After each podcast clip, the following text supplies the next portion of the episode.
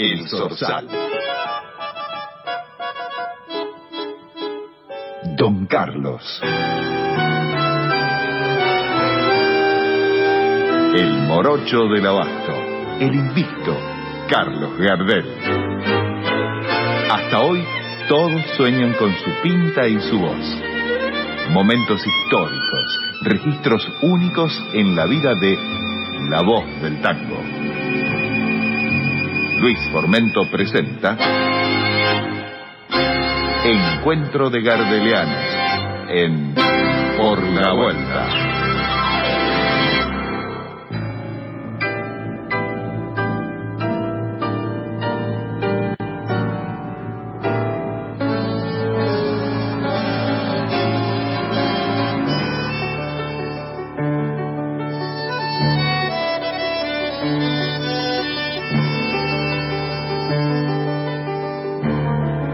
Estamos recorriendo momentos de la gira que había comenzado allí en Puerto Rico y multitudes acompañando al Zorzal en cada presentación en distintas ciudades y con enorme éxito, mientras el destino avanza a la par de los viajes hasta llegar a Colombia, donde irrumpe el peor final, la tragedia.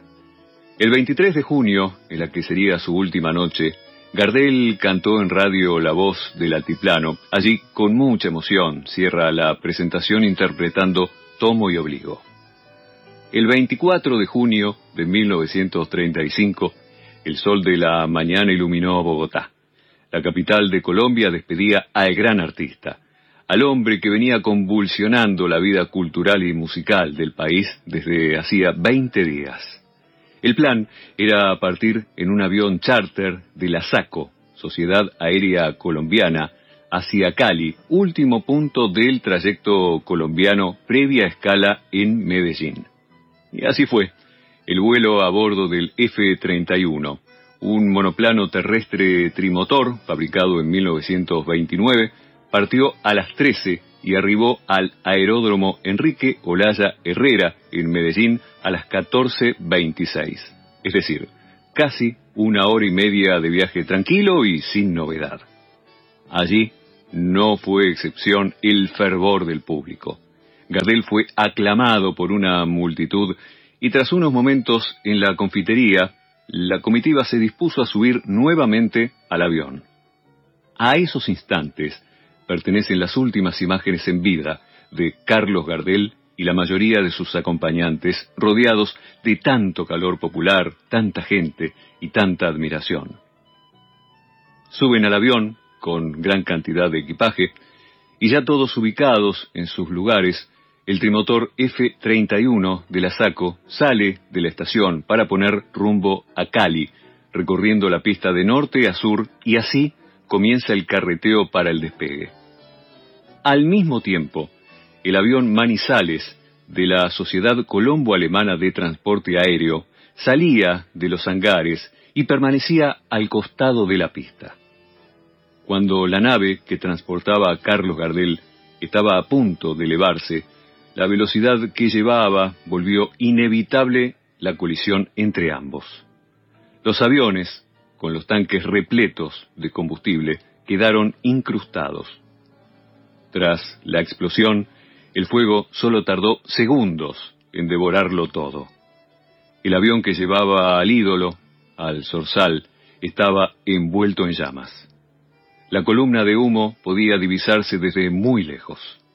La tragedia estaba consumada. ¿Qué ocurrió?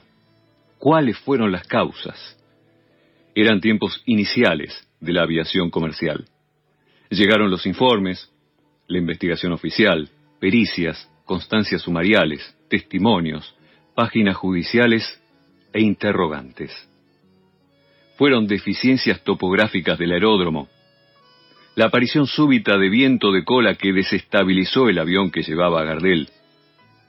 Tuvo que ver la trayectoria de la nave, que no se situaba en el centro de la pista, sino sobre el borde derecho de la misma la rivalidad existente entre las dos compañías aéreas, y más precisamente entre los pilotos, incluso con maniobras muy peligrosas buscando alguna ventaja. El Manizales giró, se movió en forma imprudente, invadió la ruta y trató de avanzar en el límite antes del choque.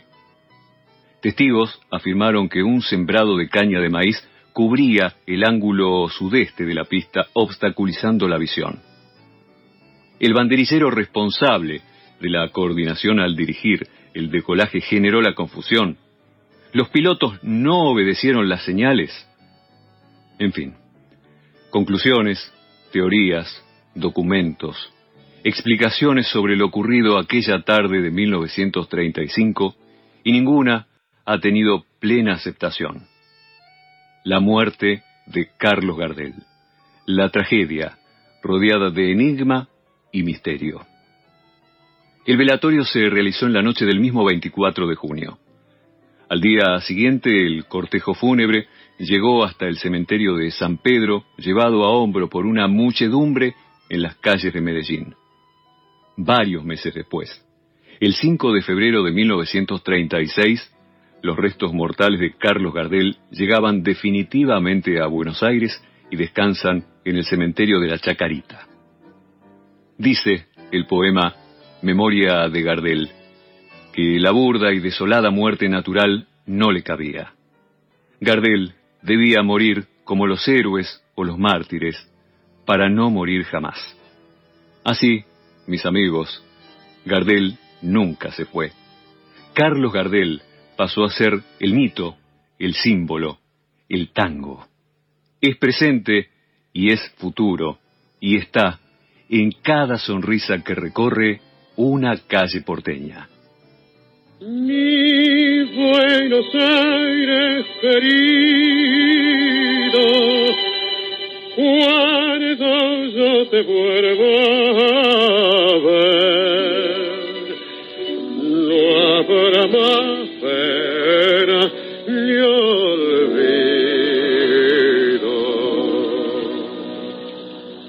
El farolito de la calle en que nací fue sentinela de mis promesas de amor. Bajo su quieta lucecita yo la vi, a mi bebé luminosa como un sol. Hoy que la suerte quiere que te vuelva a ver, ciudad porteña de mi único querer.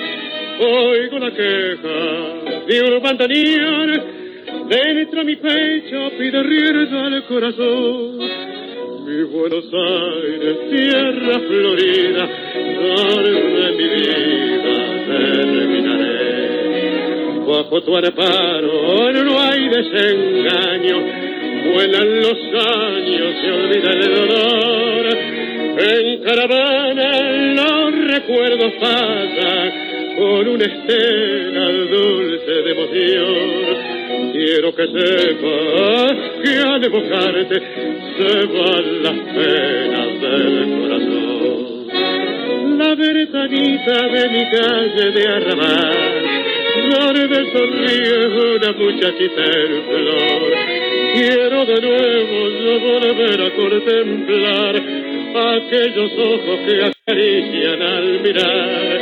En la cortada más maleva una canción dice su ruego de coraje y de pasión, una promesa y un suspirar, borra una lágrima de pena aquel cantar.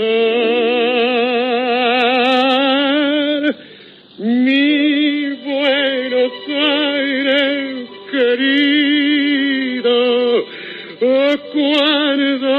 te vuelva a ver, no habrá más pena ni olvido.